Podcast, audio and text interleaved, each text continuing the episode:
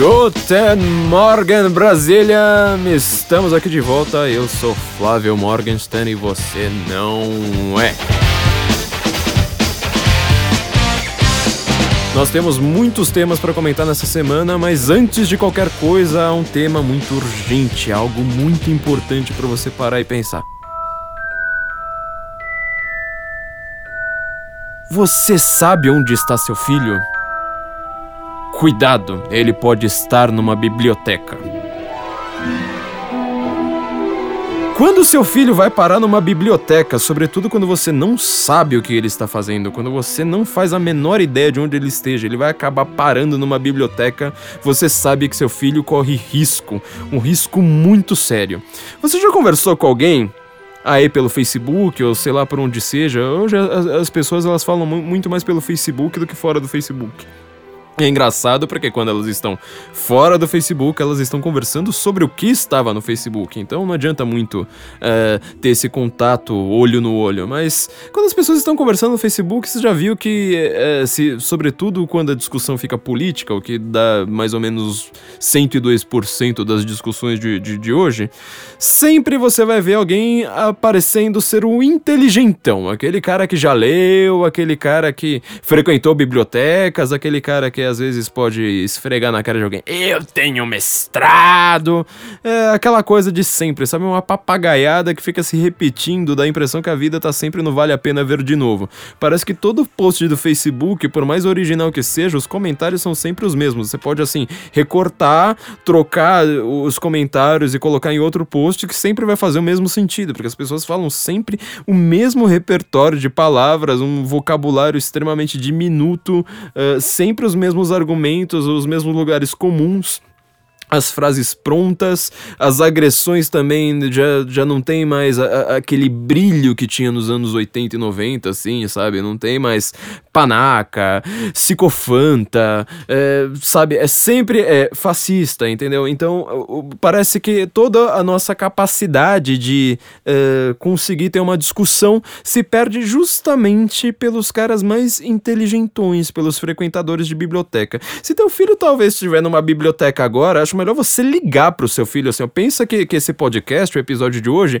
é um disque sequestro falso, sabe? É, vá ligar agora, pause, ligue pro seu filho, descubra onde ele está. Se ele estiver numa biblioteca, ou se ele estiver mentindo, porque ele pode mentir que está em outro lugar, está numa biblioteca estudando para virar um inteligentão de Facebook, por favor, deixe ele de castigo e espanque-o.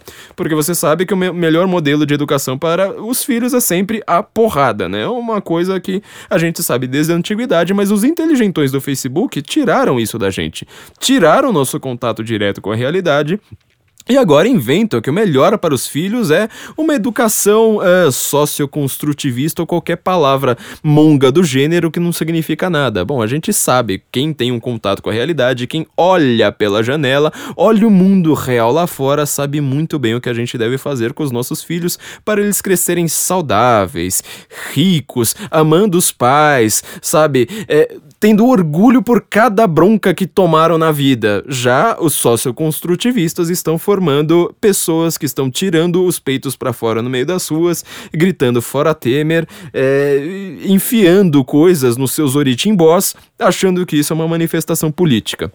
Bom, voltando ali ao Facebook. O Facebook agora é igual o, o, PowerPoint do Lula, né? Tudo se remete ao Facebook. O Facebook é, coloca presidente, tira presidente, faz manifestação. As pessoas vão para as ruas para o quê? Para levantar um cartaz dizendo eu saí do Facebook, vim pra rua, aí ela tira a foto e posta no Facebook. E ainda pede a senha das pessoas, assim, do, do, Wi-Fi, fala assim, liberem o Wi-Fi pra todo mundo pra gente postar no Facebook dizendo que a gente está na rua e saiu do Facebook. É, tudo isso aí é, tem uma origem, uma origem. É, o Facebook surgiu numa universidade. E, é, e ele originalmente era para discutir as coisas da universidade.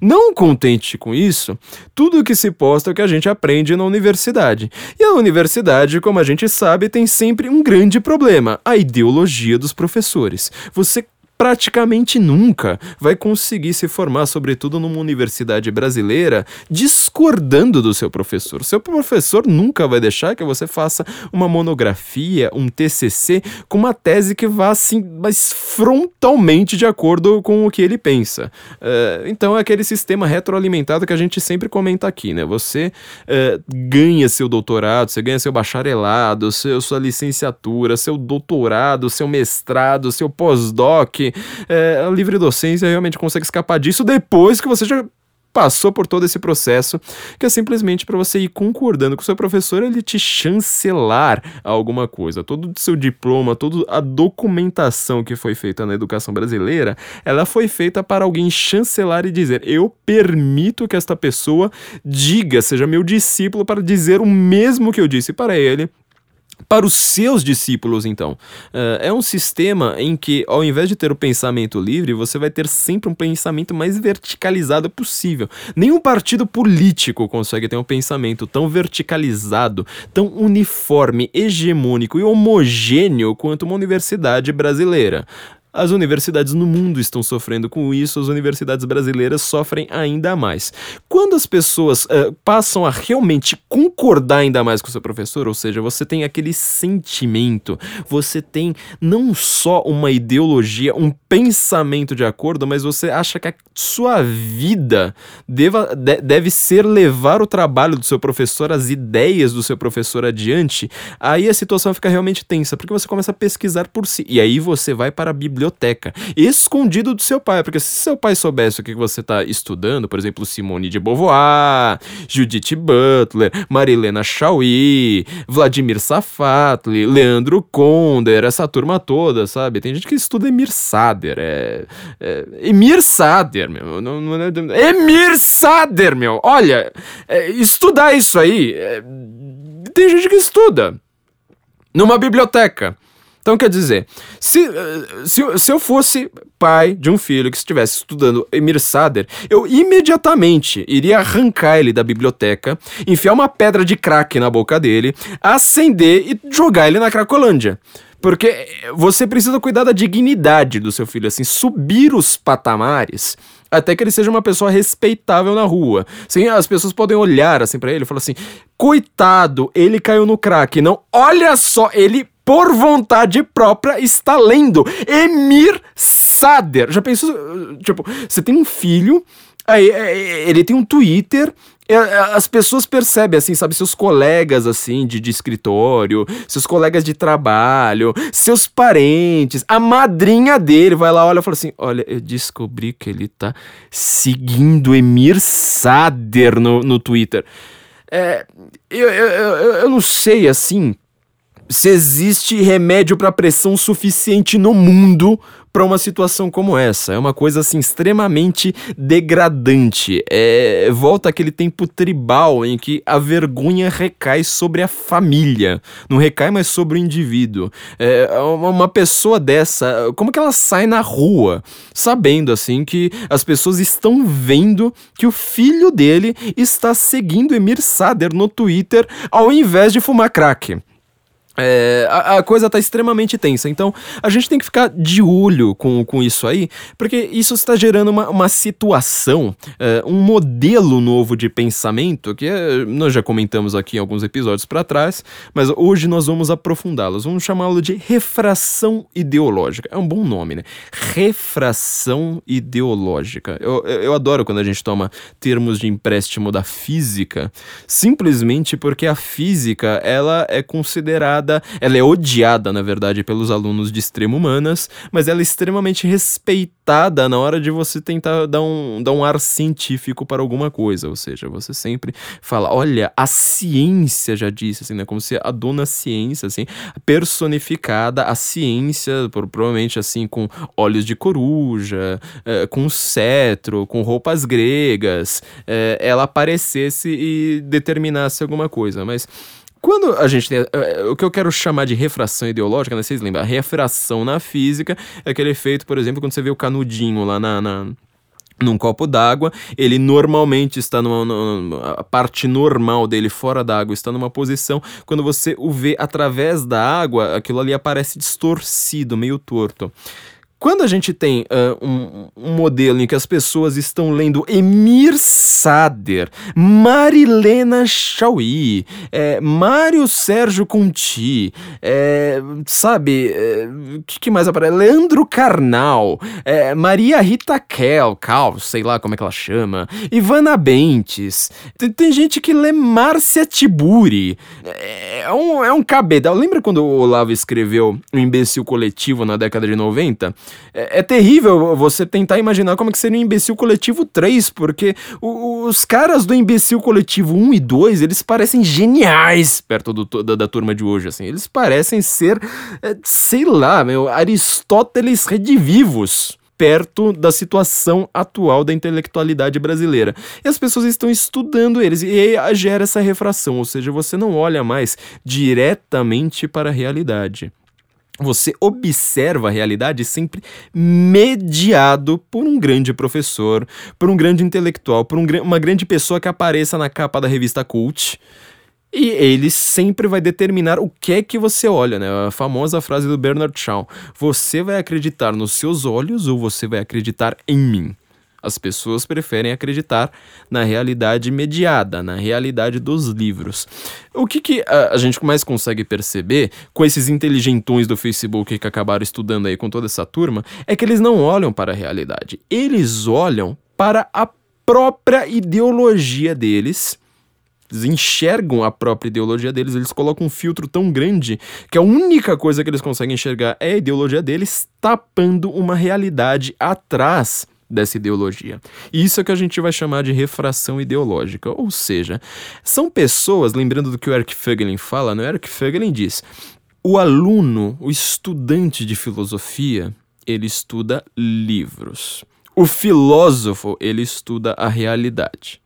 O que, que a gente está formando são estudantes de filosofia e da filosofia que o, a, a seleção, o repertório, o cânone que seu professor permitiu uh, que ele lesse, deu uma chancela ali, falou assim: estou te tutelando neste caminho para você pensar mais ou menos como eu. Você vai ter uma certa liberdade de pensar nestes livros, neste campo uh, restrito dos seus estudos, dos estudos possíveis, na verdade, né? Eu restringo o seu campo para uma possibilidade cada vez menor, bem menor.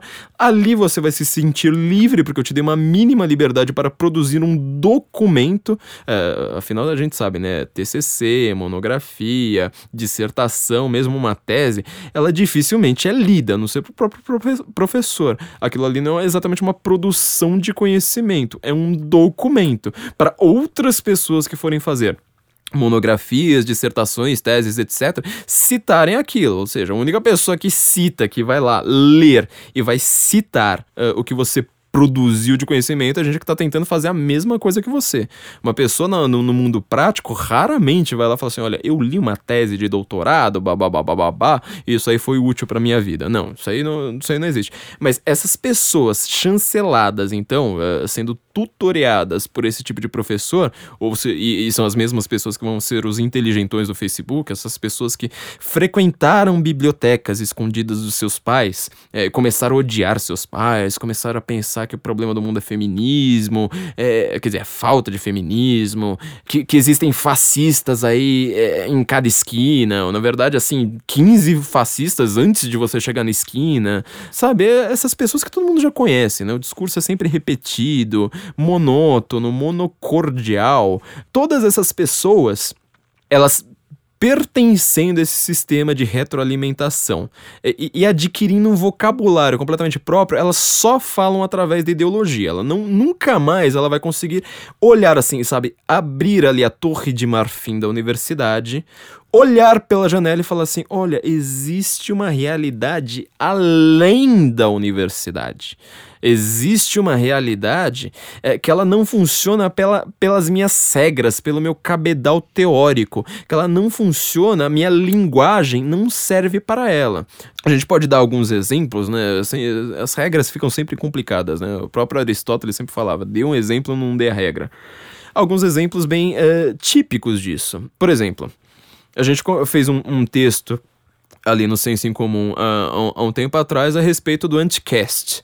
O Anticast que reuniu vários professores universitários, acho que a maioria deles de História, para falar se impeachment era justiça ou golpe. Eles obviamente falaram é golpe, é golpe, é golpe, é golpe, sob argumento de que é golpe, é golpe, é golpe, é golpe, é golpe, é golpe. O, o linguajar, ele é, ele é esse labirinto, assim, ele é muito repetido, você parece que tá num, numa espiral descendente que sempre recai no mesmo lugar, assim. Ele, ele tem, tem um vórtice ali, uma força centrípeta terrível que vai em círculos assim cada vez menores, círculos concêntricos cada vez menores, é, do, do, qual você não consegue escapar. Você nunca sai daquilo ali, vai, vai, vai ficando cada vez menor e você acha que você está ah, ganhando realidade com isso. Quando você ganha realidade, quando você ganha capacidade de interpretar a realidade e não os livros de filosofia, na verdade você tem que expandir o seu vocabulário. Você tem que ver nuances, sutilezas. Você tem que olhar assim, por exemplo exemplo, ah, eu quero, sei lá, analisar um partido de esquerda. Você tem que começar a analisar todas as nuances ali, as subcategorias, as correntes principais, a defasagem de idade, de época de quando cada uma daquelas ideias em discussão ali dentro mesmo de um, de um espaço circunscrito como, sei lá, um partido de esquerda que eu quero analisar, você tem que começar a analisar nuances, mas não, os inteligentões, eles vão lá, eles começam a fazer a analogia, ou seja, um pensamento analógico, ele só funciona por analogia. Ele olha para algo e fala assim, por exemplo, eu sou de esquerda. Aquele cara ali é o José Serra, eu não acho ele tão de esquerda. Aquele cara ali é o Adolf Hitler, eu não acho ele tão de esquerda. Aquela mulher ali é a Margaret Thatcher, eu não acho ela tão de esquerda. Aquele cara ali é, sei lá, Pinochet, não acho ele tão de esquerda. Aquele cara ali é o Ludwig von Mises, não acho ele tão de esquerda. Então é tudo é, fascista. Quer dizer, o cara ele faz uma analogia de um para todos os outros. Ele, ele, em vez de perceber as nuances, ele faz o exato oposto. Ele vai misturando gente que não tem nada a ver um com o outro, absolutamente nada a ver um com o outro, e coloca tudo numa palavra única. Ele começa a enxergar tudo por aquela palavra, né? Até quando a gente vai analisar de fato o, o, o, o linguajar das pessoas, a gente vai percebendo que uh, o intelectual, sobretudo uh, o intelectual de humanas brasileiro, o intelectual a gente sempre tem que repetir, né? É a pessoa que trabalha com ideias. Não quero dizer necessariamente, apesar dessa palavra uh, soar sempre boa, que é um bom intelectual, ou seja, que ele tem boas ideias, é simplesmente uma pessoa que trabalha com ideias. Né? Se um cara ele trabalha como professor de história, como jornalista, como crítico literário, como crítico cultural, como o cara que ele aparece no caderno 2 da Folha, é, aliás, na ilustrada da Folha, né, o caderno 2 do Estado. É, qualquer uma dessas pessoas a gente está chamando aqui de intelectuais. São apenas pessoas que trabalham com, com ideias, sobretudo cientistas políticos, pessoas que vão acabar virando ou políticas elas próprias, ou então conselheiras de política, pedagogos, toda essa turma aí a gente está chamando de intelectual. Eles vão criando este vocabulário e, e, essas palavras completamente destituídas de sentido, cada vez mais ocas de sentido, é, é aquela coisa da linguística, né? O, o, signo, ou seja, uma palavra, uma frase, qualquer coisa dotada de, de, significado, ele tem o significante e o significado, ou seja, a, a equação é significante mais significado igual a signo. O significante é, imagem acústica, né? Como se diz na linguística. É, é a palavra ali que, que vai ser dotada de significado. O significado a gente sabe o que, que é. Como, conforme você vai esvaziando o significado, só você pensar em palavras como fascista, maci, machista, é, inclusive algumas palavras que já tiveram um significado muito sério antes, elas cada vez vão perdendo o significado. É, por exemplo, racismo. Racismo, obviamente, é uma realidade brutal, terrível. Muita gente sente na pele e com uma frequência muito alta. Só que, em compensação, o movimento negro lá, aquele ativismo negro, ele vai esvaziando o racismo, a palavra racismo de significado, porque ela começa a falar: olha, se você é contra a cota racial, você é racista. Se você é, não tem 60% de negros no seu filme, você é racista. Se é, seu gabinete, o, o, cara em quem você votou, tiver um gabinete que não tem 80% de negros, você é racista. Uh, então, quer dizer, a palavra ela vai perdendo o significado. E olha que é uma coisa séria, ou seja, uh, uma pessoa que queira lutar contra o racismo, sobretudo uma pessoa que sofre de racismo, ela tem que ser radicalmente oposta a isso, porque de repente, qual vai ser a palavra que ela vai usar? Quando ela for vítima de fato de racismo, ela vai falar: Eu fui vítima de racismo a, a, mensagem ali chega com um ruído para as pessoas. Ela não chega inteira. O receptor da mensagem, ele vai ouvir e falar assim: ah, ela foi vítima de racismo. Será que ela tentou passar em medicina com cota e não conseguiu? Deve ser isso. Quer dizer, é, a pessoa pode ter sido espancada na rua por causa da cor da sua pele, uma realidade terrível, e ela não consegue mais transmitir aquilo. Porque a palavra já não, não tem mais a mesma força. E o que o intelectual está fazendo, esses intelectuais estão fazendo, é de, justamente destituir as palavras desse sentido e glorificar o significante. É, pensa, por exemplo, na palavra fascista, né? É, no, no, no anticast que a gente estava comentando, o que, que a gente mais ouvia era isso. Porque, ah, sei lá mais o que, os golpistas. Bom, a gente não deu golpe nenhum. Temer não deu golpe nenhum. A gente não votou no Temer. Vocês votaram no Temer. É, e vocês estão falando que é tudo golpe. Então, quer dizer, na hora que acontecer realmente um golpe de Estado no Brasil, a gente vai falar, bom, mais do mesmo, né? Mesma coisa. Porque eles não percebem isso. Quando eles glorificam o significante destituído de significado, a gente está, para começar, glorificando o vazio. A religião moderna, esta religião secular, completamente. É, é, é, religião da imanência absoluta. Não tem mais transcendência nenhuma. Você não tem mais nenhuma realidade que não esteja ao alcance dos seus olhos, não esteja ao alcance das, da sua capacidade de lidar com ela com um vocabulário e, e conceitos extremamente restritos. Você tira completamente a transcendência. Você fica só na imanência, só naquilo ali que você consegue ver e que você consegue manipular com facilidade. Não manipular como um grande intelectual faz, sabe? Como, uh, sei lá, um, um, Edmund Burke da vida vai conseguir fazer, como um, um filósofo que pode variar de São Tomás de Aquino até sei lá, Bertrand de Juvenel consegue fazer. É, não, você tem que manipulá-la facilmente. Então, essa é a religião da imanência pura. Ela destitui o, o, o signo do seu significado e glorifica. Então, a gente está glorificando o vazio. Cada vez que essas palavras são repetidas com uma frequência muito chata, a chatice ela está completamente ligada à repetição, né? Se você ouvir uma pessoa chata, ela fala a palavra repetida às vezes de uma maneira chata chata e fica tudo muito chato. Ela não percebe que ela é chata porque ela tá repetindo a sua chatice. É só você reparar como isso fica chato. Então, essas pessoas elas estão ficando chatas, mas como elas estão ficando chatas coletivamente, elas não percebem a sua chatice. Você precisa se distanciar um pouco disso. Glorificando o vazio, você perde a sua capacidade de interpretar o mundo a sua própria capacidade. É só você pensar, um analfabeto, por exemplo, um analfabeto mesmo, assim, não, eh, não é uma analogia, um analfabeto de verdade. Você pode chegar lá para um, um boia fria, lá, uma pessoa que ela não teve contato com Paulo Freire, eh, vai lá fala assim pra ele, um, um, cara na periferia, assim, sabe? Pega aquele tiozão do bar, assim, sabe? Que, pedreiro ali que nunca estudou nada na vida e tá lá, lá tomando sua catuaba fala para ele: Você acredita na Dilma? O cara vai te responder: Não. Essa mulher é ladra, me roubou, ferrou país, não sei mais o que. Não se sabe com que palavras. Agora, quando ele entra na faculdade, ele vira um inteligentão. Ele passa a frequentar bibliotecas. Ele passa a odiar os seus pais. Ele passa a odiar a família brasileira tradicional. Ele nem sabe o que é família brasileira tradicional, né? Porque é, só existe um tipo de família que é tradicional. É, todos os outros modelos, você pode falar assim: ah, mas essa daqui é, tem, tem filhos, aquela ali não tem.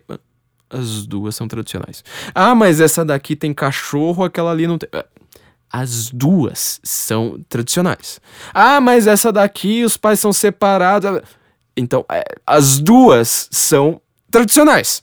É, quando você fala assim, ah, mas esse aqui é um casal gay, na verdade é um casal gay triplo, é, são três pessoas aqui, e uma delas tem fluidez de gênero, e eles têm um cachorro, uma lontra e querem adotar seis filhos. Você está imitando uma família, mas você não formou uma família. Uma família, por definição, ela é, ela é a própria estrutura que gera os filhos. A família, ela, ela é isso. Você pode ter agregados, você pode ter um monte de parentes, você pode ter pais divorciados, é, você pode ter, adotar os filhos, que é justamente uma forma de você, pela falta dos pais para os filhos, você vai lá, emula a família e fala assim: olha, vamos ter esse, uma família que, que é artificial, mas ela é tão boa quanto uma família normal. Agora você não consegue formar uma família ali de fato. É, você consegue imitar uma família. E aí eles vão falar, assim, não, mas é, essa aqui é, é, é, um outro modelo de família. É a família não tradicional. Bom, você pode dar a, a palavra que você quiser. Você não sabe o que é família. Você perdeu o contato direto com o signo. Mas como a, a palavra família é meio inatacável, você vai lá e coloca assim, olha, eu estou atacando a família tradicional. Na hora de comer o bolinho da minha vovó, na hora da minha vovó ir pra missa, eu não vou lá espancar minha vovó pra ela não, não ir pra missa. Eu só vou falar que eu sou contra a família tradicional brasileira e falar fora Bolsonaro. No Facebook, óbvio. Então, essas pessoas, elas estão cada vez mais glorificando o nada, chegando ao nada, e elas sempre. Como você não consegue ter um, um, um apreço pelo nada, você não consegue nadar no, no nada, você não consegue viver no nada, você não consegue ter uma existência normal no nada, ela sempre precisa ser mediada. É aí onde entra a ideologia. A ideologia ela serve para mediar pessoas que perderam seu contato, não são mais como aquele analfabeto lá que vai é, criticar a Dilma. Elas têm, entram numa ideologia em que você glorifica coisas que você não entende, e você passa a adorar também coisas sem entender, por exemplo. Por que, que as pessoas vão lá e falam assim: olha, a Dilma não cometeu crimes? Ou seja, já, já tá adorando uma coisa que ela não entende. Ela não entende o que é uma pedalada, ela não entende o que é Dilma Rousseff. E aí ela para isso, ela vai lá e fala assim: olha, é, a Dilma não cometeu crimes, então fora Temer e eleições diretas já. Aí você fala, mas peraí, é, filha, é. vamos lá. Você tá falando que a Dilma não cometeu crime nenhum. Vírgula, você tá pedindo eleições diretas, ou seja, a eleição direta é para punir a Dilma. Tudo bem, e é, e é, uma punição, olha só, que não está na Constituição, ou seja, uma punição inventada. Quer dizer, as pessoas que desejaram impeachment falaram assim: olha, vamos cumprir o rito aqui e punir a Dilma com a, a perda do seu mandato. Já você, você quer glorificar a Dilma. Só que como você tem o nada, você não tem a, a realidade ali, você não tem nem uma realidade ruim como a nossa péssima Constituição, você vai lá começa a soltar coisas também ad nihil, ou seja, também vindo do nada, do tipo, eu quero glorificar a Dilma e eu quero eleições diretas. Mas peraí, uma coisa é, vai, vai, punir a Dilma? Cadê, cadê, cadê a co coerência? É, quando a gente vê esses caras, por exemplo, Anticast, esses blogs progressistas e tudo mais, eles também estão o tempo todo lá falando golpistas. Fascista. Ah, então eu tava andando lá, aí tinha um fascista. Falei, ah, bom, que horror, né? tinha um fascista. Então eu mandei lá, meu pai, ele também é fascista. Você fala, ah, que horror, né? Seu pai é fascista. Não, não tem coisa pior do que. Aí daqui a pouco ele começa a usar fascista pra tudo. Fascista, fascista, fascista, fascista. Assim, eu andei na rua, aí o quitandeiro era fascista, aí meu troco era fascista. Aí um cara foi lá, olhou pra mim, me achou bonitinha, eu achei isso fascista. É... Então, Quer dizer, o fascismo ele se torna, ao contrário, ele se torna uma coisa normal. A palavra fascista começa a descrever uma realidade no qual todo mundo vive bem. E o pior é que, não contente as pessoas viverem bem, elas vivem bem do jeito que o intelectual menos gosta, ou seja, elas vivem bem sem intelectuais.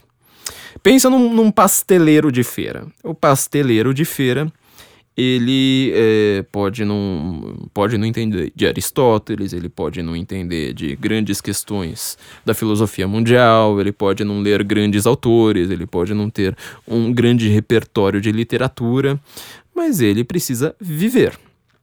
Para ele viver, ele vai lá e faz pastel e vende pastel. Pode ser uma atividade razoavelmente é, automática, assim, mas é uma, uma atividade econômica válida. Ou seja, ele não comete crime nenhum, ele é indiferente a uma grande uh, questão de controle da sociedade, ou seja, ele simplesmente controla a própria vida. Nem, nem, nem sempre ele controla, mas ele está lá tentando dar um, dar um gás na própria vida. Então, somente isso. E ele vai uh, simplesmente fazer o que, que ele precisa vivendo bem. Ou seja, o pasteleiro, ele vai lá vender pastel, as pessoas gostam de pastel, as pessoas querem pastel, as pessoas estão na rua com fome, elas ficam com fome e vão lá comprar pastel, e tudo funciona. Esse é o pior cenário do mundo para o intelectual. Ele não quer um mundo que funcione sem a ideia dele. Você imagina um cara desse, sei lá, um, um, cara qualquer aí que tem uma grande ideia sociológica radical, sei lá, um Thomas Piketty da vida. Ele vai andar pela sociedade. Pensei no Thomas Piketty porque ele ficou em primeiro lugar como uh, intelectual público pela Prospect esse ano, né? Ele vai lá, fala assim: olha, a gente precisa ter uma distribuição de renda maior. Aqui tá meu gráfico provando que o capitalismo é igual a alfa, mas sei lá o que, sobre não lembro mais o que, babá. Então, vou dar aqui palestras caríssimas, vou dar aula em. ser convidado agora para dar aula em universidades top, e vou escrever papers e sei lá mais o que. Aí ele anda na rua, é, as pessoas falam: tio, quer um pastel? Para começar, que a psicologia dele já fica bastante abalada, né? A gente comentou isso nos episódios para trás, quando a gente estava falando de, intele de intelectuais. Imagina a tristeza que é todo mundo viver sem nem saber quem é ele. É o Noam Chomsky chegar no Starbucks e falar: qual que é seu nome? Noam Chomsky, ninguém escreveu o nome do cara certo, e, chamarem lá e falar: meu, dane-se, não sei quem que é esse cara o abalo para ele é muito grande, porque ele não só se acha um grande intelectual, como ele acha que ele é importante para o mundo. Ele acha que ele vai revolucionar tudo e as pessoas estão vivendo sem ele. Sem ele, sem o Thomas Piketty, sem o Paul Krugman, sem, to sem toda essa turma aí. Quem eles que reconhecem na vida é a turma que de derrubou a Dilma, né? E essa turma aí não, não, não consegue andar na rua que toda hora querem abraço, não sei mais o que. Bom, mas aí o Thomas Piketty tem essa. Ele vai lá, as pessoas. Eh, ele vê que as pessoas estão vendendo pastel sem precisar dele. É o pior cenário do mundo para o intelectual. E as pessoas não querem a intelectualidade dele, ou seja, elas vivem uma vida boa sem precisar do intelectual. O intelectual, na verdade, ele é nocivo a essas pessoas. Porque justamente pensa nos alunos agora do Piketty, né? O Piketty talvez ele até tenha uma, um pouquinho mais de sorte porque ele pode dar aula de economia. economia, as pessoas conseguem ganhar bem mesmo num, num, num trabalho ridículo. Agora, naquele trabalho mais chato, sabe? Aquela primeiro estágio, por exemplo, aquela coisa esfainante, ainda assim na economia você ganha alguma coisa. Agora eu imagino o Noam Chomsky que é linguista, ou seja, o cara já foi uh, o maior intelectual do mundo, intelectual público, intelectual público, né? Não o maior intelectual, maior intelectual público, maior palpiteiro falante, maior colunista da Folha Mundial, vamos dizer assim. E imagina os alunos dele, vão lá e falar assim: olha, é, acabo de ganhar meu primeiro estágio em linguística. Agora eu vou sair na rua e perceber, é, analisar o mundo pela linguística. O cara vai lá, oferece um pastel para ele, falando tudo errado. As pessoas adoram o tiozinho do pastel, que é muito simpático. Ele acaba ganhando seus, sei lá, 3 mil reais por mês. E o cara no estágio na, na linguística, assim, ganhando bem menos. E com uma teoria que ele acha que vai mudar o mundo. Repara como essas pessoas ficam indignadas. Só que elas têm um pequeno problema, que é essa nossa refração ideológica, ou seja, ela já não enxerga mais essa realidade, ela só sente a realidade, ela sente a opressão, ela não consegue transmitir aquilo em palavras, porque as suas palavras agora têm como significado apenas o nada, todas as palavras são vazias, é aquilo que os latinos chamam de flatus votis, ou seja, um peido verbal, né? A palavra assim é puro ar, é uma flatulência no ar, sem substância nenhuma. E aí, como é que ela vai enxergar a realidade se falta vocabulário para ela? Ela ficou com um vocabulário mais chique, porque ela estava na biblioteca. Ela ficou estudando na biblioteca, tá com um vocabulário mais chique. Só que ela não consegue explicar a realidade, ela não consegue explicar o que, que tá errado ali com o pasteleiro ganhar mais do que ela. Olha só o tanto de problema. Ainda mais quando ela começa a usar esses terminhos assim, né? De fascista, de. É sei lá, luta de classes, esse tipo de, de, de, de, de coisa monga. Para começar, primeiro problema. Ela se considera, por definição intelectual uh, de humanas, ele, por definição, é um cara social, ou seja, ele não tem uma teoria uh, para o próprio indivíduo, ele não tem uma teoria para a existência uh, única não tem um, um, algo que funcione para a sua experiência real. Ele tem sempre uma questão social. Ou seja, tudo ali vai ter que ter uh, um braço político, uma forma de atuação, de controle, de separação e de mudança da sociedade como um todo, nunca de uma parte só, que precisa de uma força enorme. Ou seja, se ele é um cara social, e a causa social, por definição econômica no mundo de hoje, ele vai ser o cara pobrista. Ele acha que ele defende o pobre. Tudo para ele é sempre uma questão de falar: olha, existe uma, vamos dizer, uma elite, ou pelo menos pessoas privilegiadas, contra pessoas sem estes privilégios. Repare como uh, o discurso do movimento negro, do, do ativismo LGBT e do feminismo, ele é calcado sempre nessa premissa, ou seja, as pessoas brancas, classe média, religiosas, que não são de esquerda e são homens, eles são privilegiados por definição. Óbvio que na realidade, na realidade, fora da, da universidade, fora das bibliotecas e fora do vocabulário de Facebook. Na realidade, existem muitos privilégios, não existem só esses, essas três, quatro formas de privilégio, que contam muito mais. Você pode ser privilegiado pela sua beleza, pela sua inteligência, por seus pais te amarem, por ter uma família legal, por ter amigos, por ser uma pessoa querida. São formas de privilégio que às vezes vão contar muito mais para sua vida. Um grande privilégio que muita gente tem é ser de exatas, por exemplo. A capacidade de você ter um trabalho técnico, ele, por definição, se ele é técnico, ele rende mais dinheiro. Ele não é um trabalho abstrato, avoado. Ele não é um trabalho que ele dependa de um trabalho técnico para ele ser mais é, ligado ao lazer, por exemplo. Isso é um privilégio que muita gente tem mas você não consegue fazer uma política dizendo: olha, uh, pessoas que sabem fazer contas, pessoas que têm uma gerência econômica da sua própria vida, pessoas que conseguem uh, realizar coisas técnicas que as outras pessoas desejam, elas são privilegiadas. Não, você só consegue fazer com aquilo ali que pode virar um flato voces, flatus votes e, e convencer bastante gente. Bastante gente assim lá do, do, do meião, ou seja, da mediocridade pessoas que vão entrar na faculdade achando que estão ganhando conhecimento sem perceber que estão ficando cada vez mais burras. Cada vez que elas adquirem um vocabulário mais chique, elas ficam piores. Quando isso acontece, isso já, já, já gera o primeiro problema ali no nosso caso do, do, do pasteleiro. Ou seja, você é pobrista, só que, em primeiro lugar, na hora que o pobre vive bem sem a sua teoria, você fica puto. Você não gosta do pobre vivendo bem sem precisar do, do, do, seu, do, seu, do seu ranço intelectual ali, do seu controle da sociedade através de alguma ideia, subordinando toda a sociedade a uma ideia. Primeiro problema. Segundo problema. Você vai ver, como a gente está falando aqui, que o seu vocabulário ele não consegue nem sequer descrever a realidade. Vamos lembrar do Anticast lá de novo?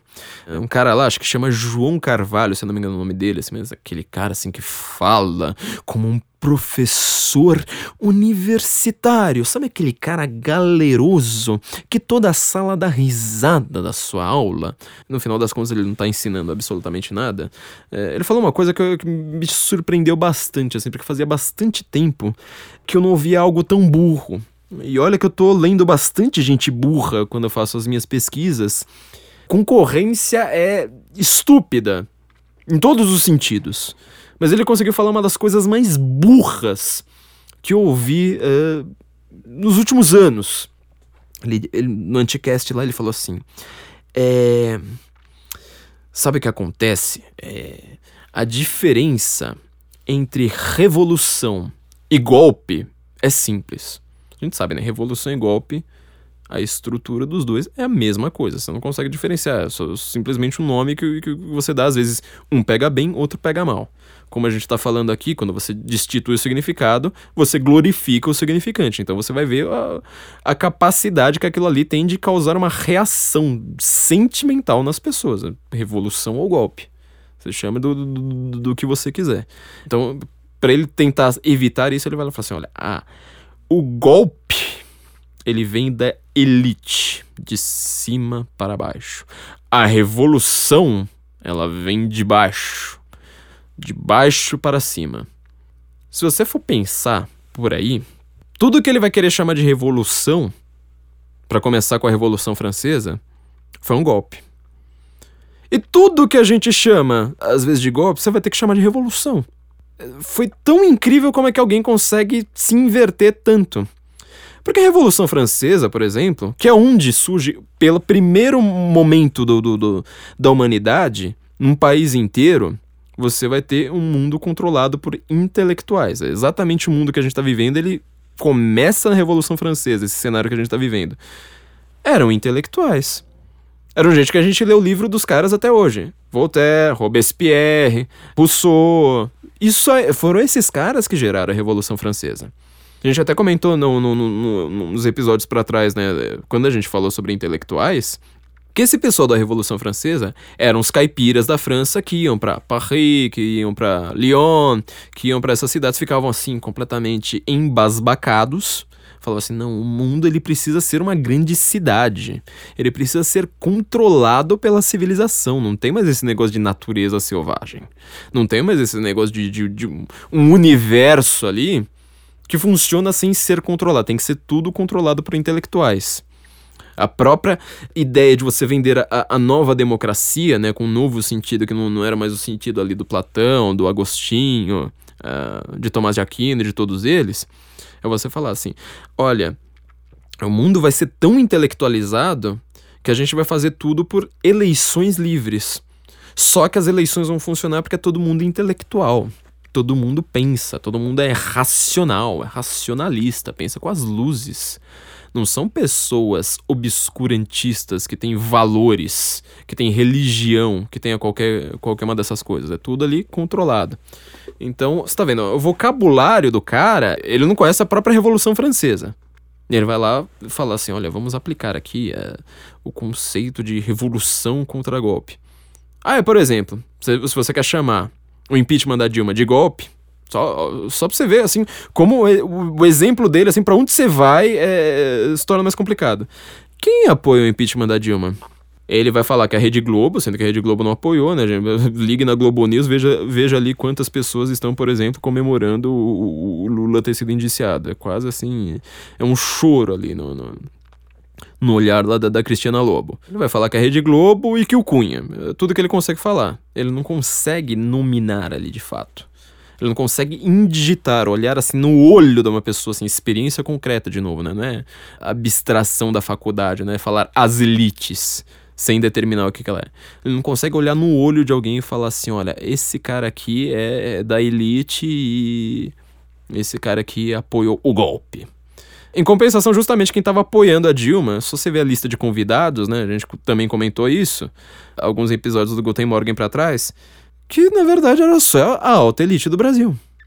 Pensa quem são as maiores empresas do Brasil? As empreiteiras. As empreiteiras, tá todo mundo indo preso. Por quê? Porque fizeram contrato com o PT. Então, quer dizer, o cara ele se considera contra o capital e contra a elite, a elite financeira, e ele apoia justamente a elite financeira. Já o povão que tava lá no meio da Paulista, ele acha que é tudo elite. Até teve uma, menina, uma, uma, uma, mulher que deu uma entrevista pra Globo, no meio ali da, da, primeira manifestação pelo impeachment, foi de vermelho lá para criticar, não tomou porrada nenhuma, né? Ou seja, ela disse que ela está entre fascistas e sai de lá, tipo, com todo mundo dando tchauzinho pra ela. E ela fala: aqui pra mim só tem elite. Ou então pense em outro exemplo, Glaze Hoffman. Olha, olha o argumento dela para falar que é golpe e que, na verdade, o povo não apoia o impeachment. Ela fala assim: Veja, é... ali a manifestação contra Dilma foi na Avenida Paulista, onde está a alta elite da, da, da, sociedade paulistana. Avenida Paulista, alta elite. Tipo, todo mundo anda pra, pela Avenida Paulista. Tem feirinha hippie na, na, na Paulista. E para começar, tipo, tem prédios da Alta Elite ali. As pessoas que frequentam, que passam ali no, no, no, no cafezinho ali na frente, não tem nada a ver com a Alta Elite. E, e o principal, Quem foi para lá foi por causa da Avenida Paulista como um símbolo. Não são pessoas que moram na Avenida Paulista, não são pessoas que estão ali nos prédios. Mesmo porque se, se elas realmente morassem, se as pessoas fossem todo mundo ali, sabe, frequentador da Avenida Paulista, a Avenida Paulista, por definição, teria 3 milhões de pessoas todo santo dia. E ela não tem. Então aí a gente está chegando no, na, na, formação de fato, na, em como uh, funciona essa refração ideológica. As pessoas elas olham para os livros delas. Os livros delas falam em uma guerra da elite contra o proletariado. Fala, por exemplo, uh, de. Uh, até o cara do Anticast falou isso. Olha que coisa interessante, né? Na hora ele fala assim: uh, a diferença entre revolução e golpe é quando o proletariado não está cônscio do seu dever histórico. Aí eh, eu imagino assim o orgasmo que as pessoas ouvem, sabe? Aqueles aluninhos de história embasbacados, aquela turma assim que, sabe, ficava com as piores notas aí resolveram fazer história que era, que era, que era mais fácil. E hoje se acham a grande vanguarda intelectual, ou melhor, o proletariado em seu dever histórico. Olha que bonito, né? Que coisa profunda. O que ele não percebe é que, primeiro lugar, ele tá falando um puta clichê. Ele não tá falando uma coisa assim, nossa, mas que vocabulário difícil. Não, pelo contrário, a palavra ela é muito fraca. A expressão é, é, formada de palavras muito fracas. A expressão é fraquíssima. Porque você consegue falar proletariado côncio do seu dever histórico. É, dá a impressão que é muito chique, né? Mas tenta pronunciar isso de outro jeito. Quer dizer, você não consegue falar assim, olha, pessoas que têm a só a força de trabalho da sua prole para vender. É, não, fica fraco. Fica fraco por quê? Esta expressão, ela já é gabaritada, ela já é chancelada. Ou seja, ela é um clichê. Quer dizer, em vez do cara falar é, o proletariado côncio em seu dever histórico como se ele fosse mais côncio do que o proletariado, ele está demonstrando que ele é simplesmente uma pessoa que repete clichês. A frase só funciona se você usar essas palavras nessa ordem: proletariado côncio do seu dever histórico. Qualquer outra explicação mostra que a frase é falha, que a frase fica fraca, que ela não convence mais ninguém. Então, quer dizer, ele está repetindo um clichê. Pode ser um clichê chique, pode ser um clichê acadêmico, mas é um clichê.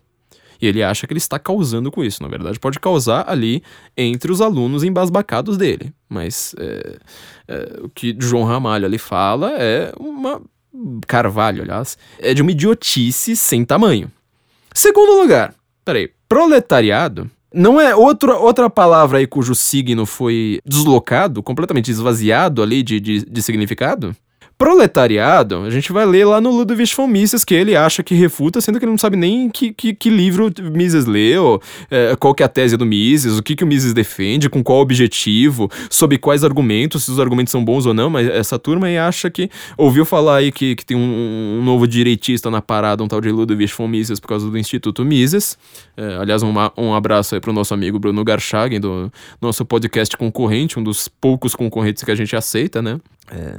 Eles vão lá, acham que refutaram o Mises simplesmente falando Mises, ai que ridículo. É, sempre o, o, o argumento deles é resumido a isso. Bom, o que acontece? O Mises, Lá no seu livro, As Seis Lições, na verdade são seis conferências que ele deu já no finalzinho da vida, bem velhinho, na Argentina, para não economistas. Então é um dos livros assim que se, se você não é da economia, quer entender o que, que esse raio dessa direita pensa, leia. Você vai gastar uma hora no máximo para ler o livro. São conferências para não economistas, é assunto facílimo. Ele começa justamente explicando o que, que são os proletários, ou seja, proletário é uma invenção da Revolução Industrial. Não existiam proletários antes. Sabe por quê?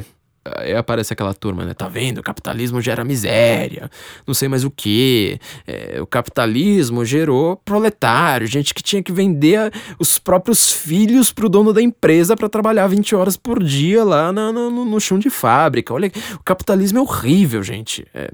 Mas você sabe por que, que a Revolução Industrial gerou proletários? Porque antes da Revolução Industrial os filhos morriam. Quando aparece a Revolução Industrial, ela vai gerando remédio, melhora as condições de higiene, vai gerando a, a, própria cidade, que apesar de ser essa, essa questão do controle que a gente tanto fala, ela gera uma segurança jurídica, todo essa, eh, esse arcabouço civilizacional, ela protege justamente o mais fraco. Antes, quem é, não tinha ali o seu próprio feudo, que eram bem poucas pessoas que tinham feudo, os caras tinham 10 filhos, sobreviviam dois. Quando aparece a Revolução Industrial, o proletariado côncio do seu dever histórico, não côncio, é, ele, não, ele não percebe que inventaram coisas como penicilina, como um monte de vacinas, como um monte de remédios, né? A vacina foi mais demorado. Eles continuam tendo um monte de filho. E aí eles não conseguem nem alimentar os próprios filhos, só que esses filhos sobrevivem. Olha que coisa horrível que o capitalismo fez. Fez as criancinhas sobreviverem. E aí ele vai lá, tem que mandar as crianças pro chão, pro, pro, pro, pro chão da fábrica. Foram momentos horríveis da, da, da, da humanidade que foram melhores que o momento anterior. O momento anterior foi muito mais horrível. Você imagina o que, que você ter, ter que fazer o velório de 8, 10 filhos ali é na sua vida. Só que aí acontece que o, o tal do Karl Marx aparece lá o intelectual dos intelectuais, aquele cara assim que uma universidade de extremo humanas, uma faculdade de extremo humanas, ela só lê Marx e marxistas, só estuda esses caras. Ela vai lá e fala assim: olha, existe o proletário. Este proletário, ele sofre exploração da burguesia. Burguesia também é um conceito interessante, né? Porque esses caras eles falam burguesia e elite como se fossem a mesma coisa. E aliás, como se burguesia e classe média também fossem a mesma coisa, né? E não são. Classe média hoje ela é funcionário público, inclusive é ele próprio. Ele não percebe isso, né? Aí, ao invés da refração ideológica que a gente está comentando, ou seja, você observar livros e tentar aplicá-lo à realidade, ao invés de observar a realidade, a gente vai ter que lembrar da paralaxe cognitiva do Olavo de Carvalho, né? Que, que essas pessoas odeiam também sem ler. Aí é o contrário, né? Aí, tipo, é, Aí, aí, você não, não observa o livro, aí você critica o cara sem, sem ler o livro, né? O Olavo é, é, é, é o exato oposto da refração ideológica. Mas quando, a paralaxe cognitiva que ele, que ele explica é justamente isso. É, o cara, ele faz toda uma tese, todo um pensamento ali, e ele não percebe que a própria condição dele, a própria experiência dele falar aquilo, contradiz a tese dele. O eixo... Uh, da experiência dele está completamente dissociado do discurso dele. O discurso dele o contradiz perfeitamente. Então o cara vai lá ele fala assim: burguesia é, e elite hoje em dia como se fosse a mesma coisa. Não, burguesia era uma coisa. Tinha aristocracia na época do Marx, é, que estava em, em, decadência. O capitalismo ele conseguiu derrubar a aristocracia. Ele falou assim: olha, mais vale você ser um dono de fábrica do que ser dono de um castelo. O castelo ele pode acabar ruindo, a fábrica ela vai crescendo. É, e, e, ele achava ali que o proletário hum, iria surgir o socialismo ali, não precisava fazer nada, né? Era só esperar a revolução iria surgir ali o, o comunismo através do socialismo, porque o rico iria ganhar cada vez mais, o pobre iria ganhar cada vez menos, teria uma hora que o pobre não teria nem o que comer. Ele eh, falaria: Ó, vou parar de, de, de, trabalhar, fazer uma grande revolução, ou você me dá a sua fábrica, ou você também vai ficar sem dinheiro. Basicamente, marxismo, ele, em essência, é isso. Não tem praticamente mais nada no marxismo além disso. É, por isso que o nosso vocabulário tá tão fraco, tá tão repetitivo, porque ele é uma teoria muito simples. Você explica o marxismo inteiro em três minutos, se precisar de três minutos. Só que aí fica com essas palavras assim que foram, foram glorificadas sem sentido, né? Desprovidas do, do seu significado. O proletariado, o proletário. Aí você fala assim, mas peraí. Alguém no mundo, hoje, inclusive, sei lá, o cara mais pobre de todos, o cara da periferia, cara que tem os filhos lá que caíram na Cracolândia. Eles são proletários?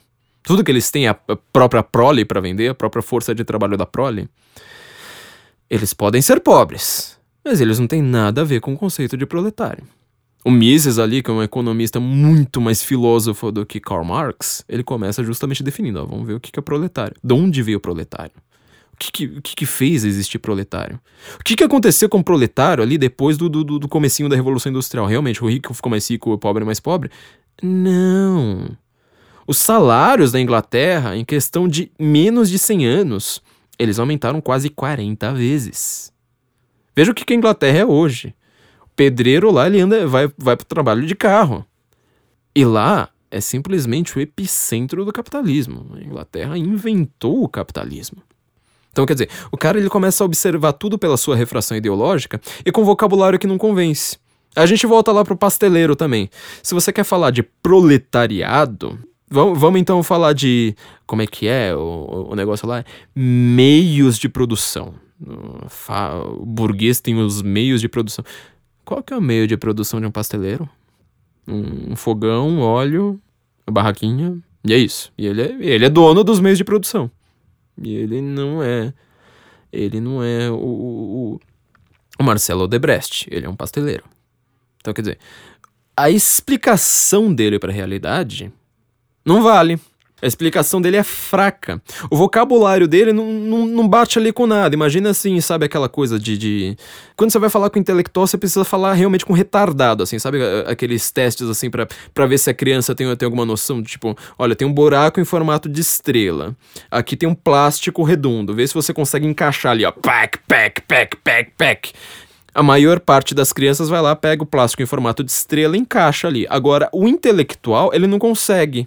Ele fica lá, pack, pack, pack, porque ele é mongoloide. O intelectual ele vai falar assim: olha, proletariado. 2016, Brasil, proletariado. Ele, ele tenta encaixar ali na realidade. Ele não percebe que aquilo ali só funciona nos livros dele. E livros escritos por outros intelectuais que não observaram a realidade. A grande dificuldade da filosofia e, aliás, um, um, grande ponto curioso é que ela eh, tem uma interseção ali com a poesia. Grande dificuldade da filosofia é ter conceitos adequados à realidade, ou seja, um conceito que ele tem uma correspondência, um recorte ali da realidade que seja ali adequado. Fala assim, olha, este conceito aqui, ele é estanque, forte, firme, é uma âncora ali no, no, numa corrente de, de, de palavras sem, sem, sem significado, com o qual a gente consegue pensar mais profundamente. Mas não, o intelectual ele faz o contrário, ele vai desprovindo a, a, a, as palavras de sentido, é o que seu filho está fazendo na biblioteca, e começa a funcionar simplesmente por analogia.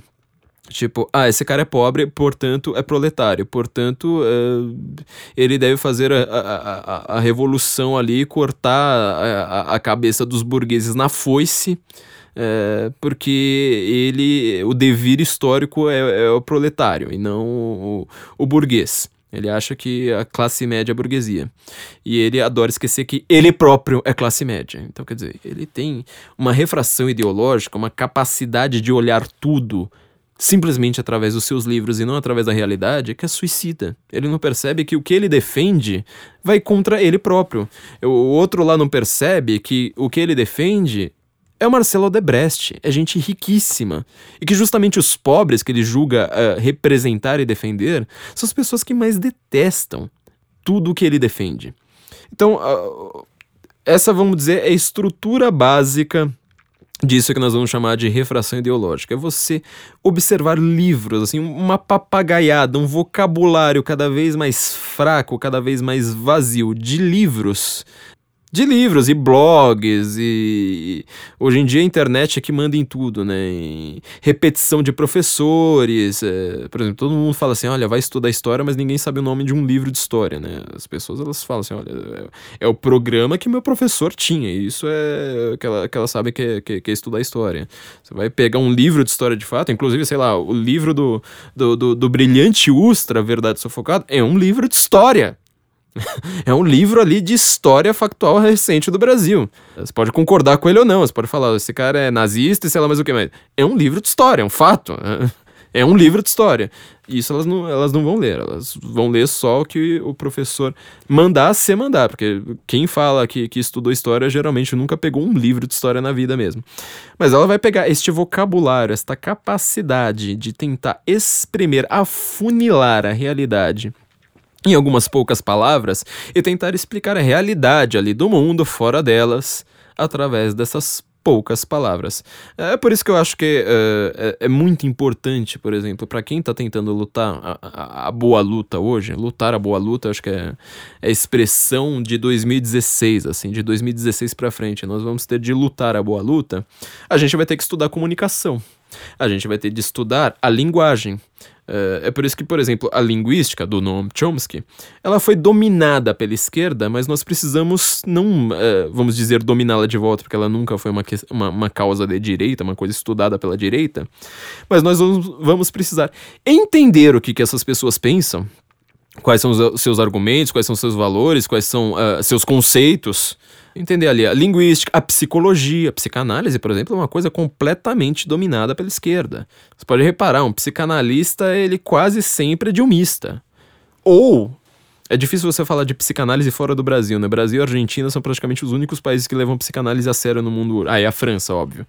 Mas fora isso, é, você dificilmente vai ver a, a, a, alguém falar em psicanálise sem ser um completo esquerdista, sem é, tentar associá-la ao marxismo. Porque o marxismo, como ele começa a ficar meio brega com essa história de proletário, dever histórico, essa coisa. O que, que a psicanálise faz? Ó, transforma ali a mente num, num, num tribunal, fala assim: ó, existe aqui o juiz, o, o advogado de acusação e o réu para cada um dos seus atos sexuais. Fala que existe uma grande repressão sexual na, na, na, na sua cabeça cada vez que você tem uh, uma, uma mínima vontade sexual, um mínimo desejo ali, e diga que isso é uma, uma exploração, uma opressão brutal. Quer dizer, a esquerda ela não é mais marxista. A esquerda hoje ela é psicanalista. A esquerda ela hoje só de questões ligadas à sexualidade. Você ter complicações na sua vida sexual te leva, com o passar do tempo, em pouco tempo, a ser de esquerda. É inevitável. Então, quando você tem é, esse tipo de situação, a gente vai ter que justamente estudar psicanálise, estudar linguística, estudar semiótica, estudar filosofia, estudar crítica literária.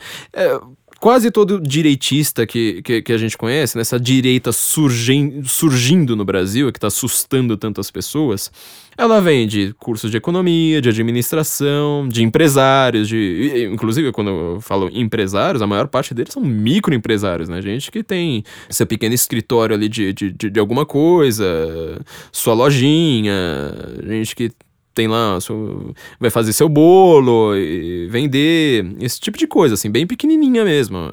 É assim que tá a nossa direita. Mas ela, ela não vem justamente das áreas que são dominadas pela esquerda. Acho que um do, dos artigos que eu acho mais sensacionais do Olavo de Carvalho, esse cara tão odiado por todos e tão genial, é, se chama justamente O Culto ao Che. Em que, para ele tentar explicar por que, que as pessoas gostam do Che Guevara, olha que interessante, o Che Guevara, ele, como ministro da, da da economia, ele foi expulso pelo próprio Fidel Castro. Como um, um como qualquer coisa no poder, ele era um tiranete ridículo que nem, nem, nem os próprios caras da revolução gostavam dele.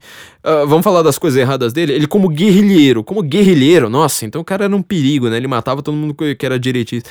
Não, ele tomava um couro de todo mundo. O cara conseguia invadir o Congo, invadir a Bolívia e perder pro exército da Bolívia sabe? Com estilingue talvez você ganhe, ganhe do, do exército da Bolívia. O Che Guevara lá, o tipo, grande guerrilheiro lá, que fica no meio do mato, cara que é, que é o rambo da esquerda. Não, ele conseguiu perder. Então, quer dizer, por que as pessoas cultuam Che? É, e o Olavo ele chega à conclusão, vai lá ele traça o, um artigo bem curtinho, mas ele, é de, ele não tem na internet, ele tá no Imbecil Coletivo 2, é, onde eu achei esse, esse artigo. Falou assim: olha, na verdade, a, a grande questão é que a direita ela trata das questões técnicas. Então, a direita ela é dominante uh, no direito, pelo menos já foi, na, nas relações internacionais, uh, na economia, na administração. A esquerda não, ela cuida do imaginário coletivo. Repara como que essas pessoas têm essas palavras inebriantes, né, que te deixam num estado assim de uau, que palavras lindas assim. A impressão que o Kennedy começa a tocar atrás, sabe, aquela aquele saxofone assim, tipo, e, e aí eu começo a, a ouvir as palavras sensuais. Proletário, revolução, exploração, fora Temer. O esquerdista ele tem um orgasmo com isso. Assim, é, se tivesse, sabe aquela época que tinha disque sexo, assim, que você gastava três minutos pra, pra, pra, ouvir sacanagem, assim? Se tivesse um disque sexo de sacanagem, assim, pra ele, ele ouvir essas palavras, assim, oh. Dilma. Direitos trabalhistas. Democracia. Revolução proletária. Progressismo feminismo. eu acho que assim, é, quem quiser ganhar dinheiro pode inventar um troço desse, eu deixo. É, acho que vai ser sensacional, assim. Você vai arrancar tanto de dinheiro do, dos caras, porque eles se inebriam com isso, eles só gostam da palavra, eles não gostam do significado, eles não conseguem definir o que é feminismo. Exemplo que eu sempre dou lá, prostituição prostituição ela é pró-feminismo ou contra? Tipo, ah, a mulher não é livre para fazer do seu corpo o que ela quiser. É, é livre. É, então ela pode cobrar, né? Ah, não, é exploração. Pô, mas peraí, ela tá ganhando. Ah, não, mas não pode.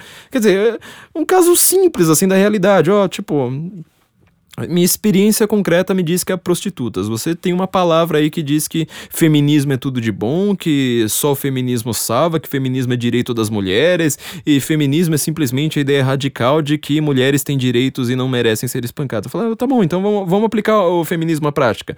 É, prostituição, funciona ou não funciona? Não. Você causa um curto-circuito na pessoa uma pergunta idiota dessas e todo o seu sistema de crenças, porque ela só gosta da palavra. Ela não ela tá inebriada pela palavra. Ela não consegue é, dar um conteúdo ali para a palavra, usar a palavra como pessoas normais usam palavras. Ou seja, ah, vamos buscar aqui pelo menos um, fazer um consenso ali do que pode ser o significado. Não, não tem nada disso. Essa refração ideológica é o que gera basicamente 99% dos debates no, no, no, Brasil. As pessoas elas estão discutindo não algo concreto da realidade, elas estão tentando se explicar. Elas falam assim: olha, o que eu penso, é, eu tento pensar tal coisa, só que ela vê que o próprio vocabulário dela para explicar a sua ideologia também é ideológico também é classe dominante. As pessoas, por exemplo, acham que conservadorismo é o mesmo que classe dominante é, que é o mesmo que exploração. Quer dizer, se você fala, olha, mas os conservadores, eles, hum, na verdade, a maior parte deles era meio pobrinha, viu, filho? Os caras não tinham grana nenhuma. É, para eles não faz sentido. É, para eles eu falo assim, não, conservador é, é o Maluf. É, o conservador é o cara rico. Eu falo assim, mas então, né, o Marcelo Debrecht é, o pessoal ali que tá ligado tá caindo na Lava Jato. É, o pessoal que fundou o PT tirando Lula, é, tipo Suplicy, os nomes, né? Smith, Suplicy, Vasconcelos, Matarazzo.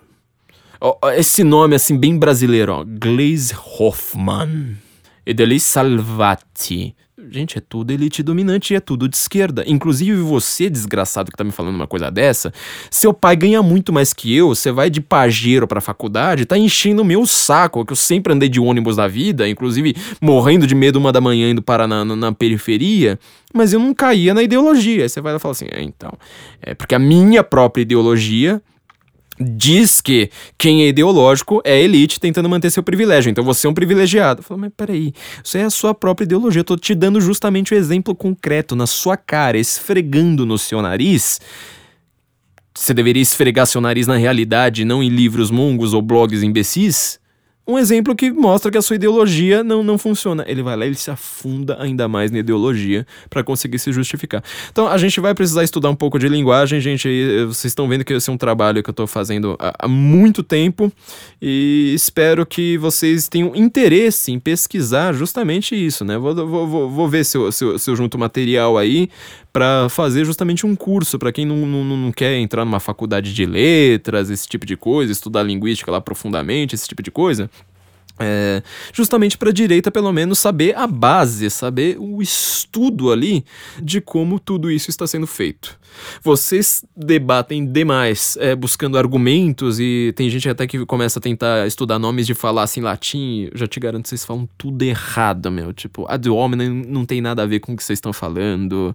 É, não tenta chamar tudo de falácia do espantalho, porque não é. A falácia do espantalho é extremamente específica, meu. É, é, não tem nada a ver com o que vocês falam. Olha, sério. É, quem estuda linguagem dá, dá risada dessas discussões de internet. Mas vou organizar aí um curso para cuidar desse imaginário coletivo, desses sentimentos, dessa função psicológica aí da, da linguagem, e para a gente conseguir combater esta refração ideológica de uma maneira que talvez nós consigamos retirar pelo menos as pessoas salváveis deste grande problema que é você olhar para ideologias criadas por intelectuais e não para a realidade lá fora.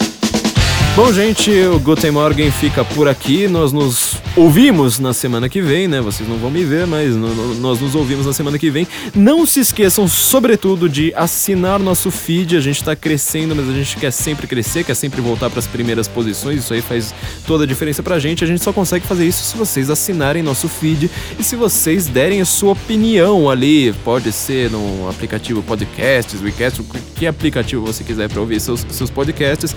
E não se esqueçam de contribuir com o nosso Patreon. É a gente está com agora mais sistemas aí de contribuição para doação, PagSeguro, todas essas coisas que vocês pediram. Nós tivemos que fazer um grande estudo justamente para não recair é, e dar mais dinheiro para o nosso querido governo. É... Mas já, já, já, conseguimos fazer isso, então, por favor, quem puder fazer nossas doações para a gente conseguir é, lutar contra toda essa hegemonia de pensamento único e vocabulário extremamente chato e repetitivo, é, por favor, contribua. Nos ouvimos na semana que vem, então, Guten Morgen, Brasília.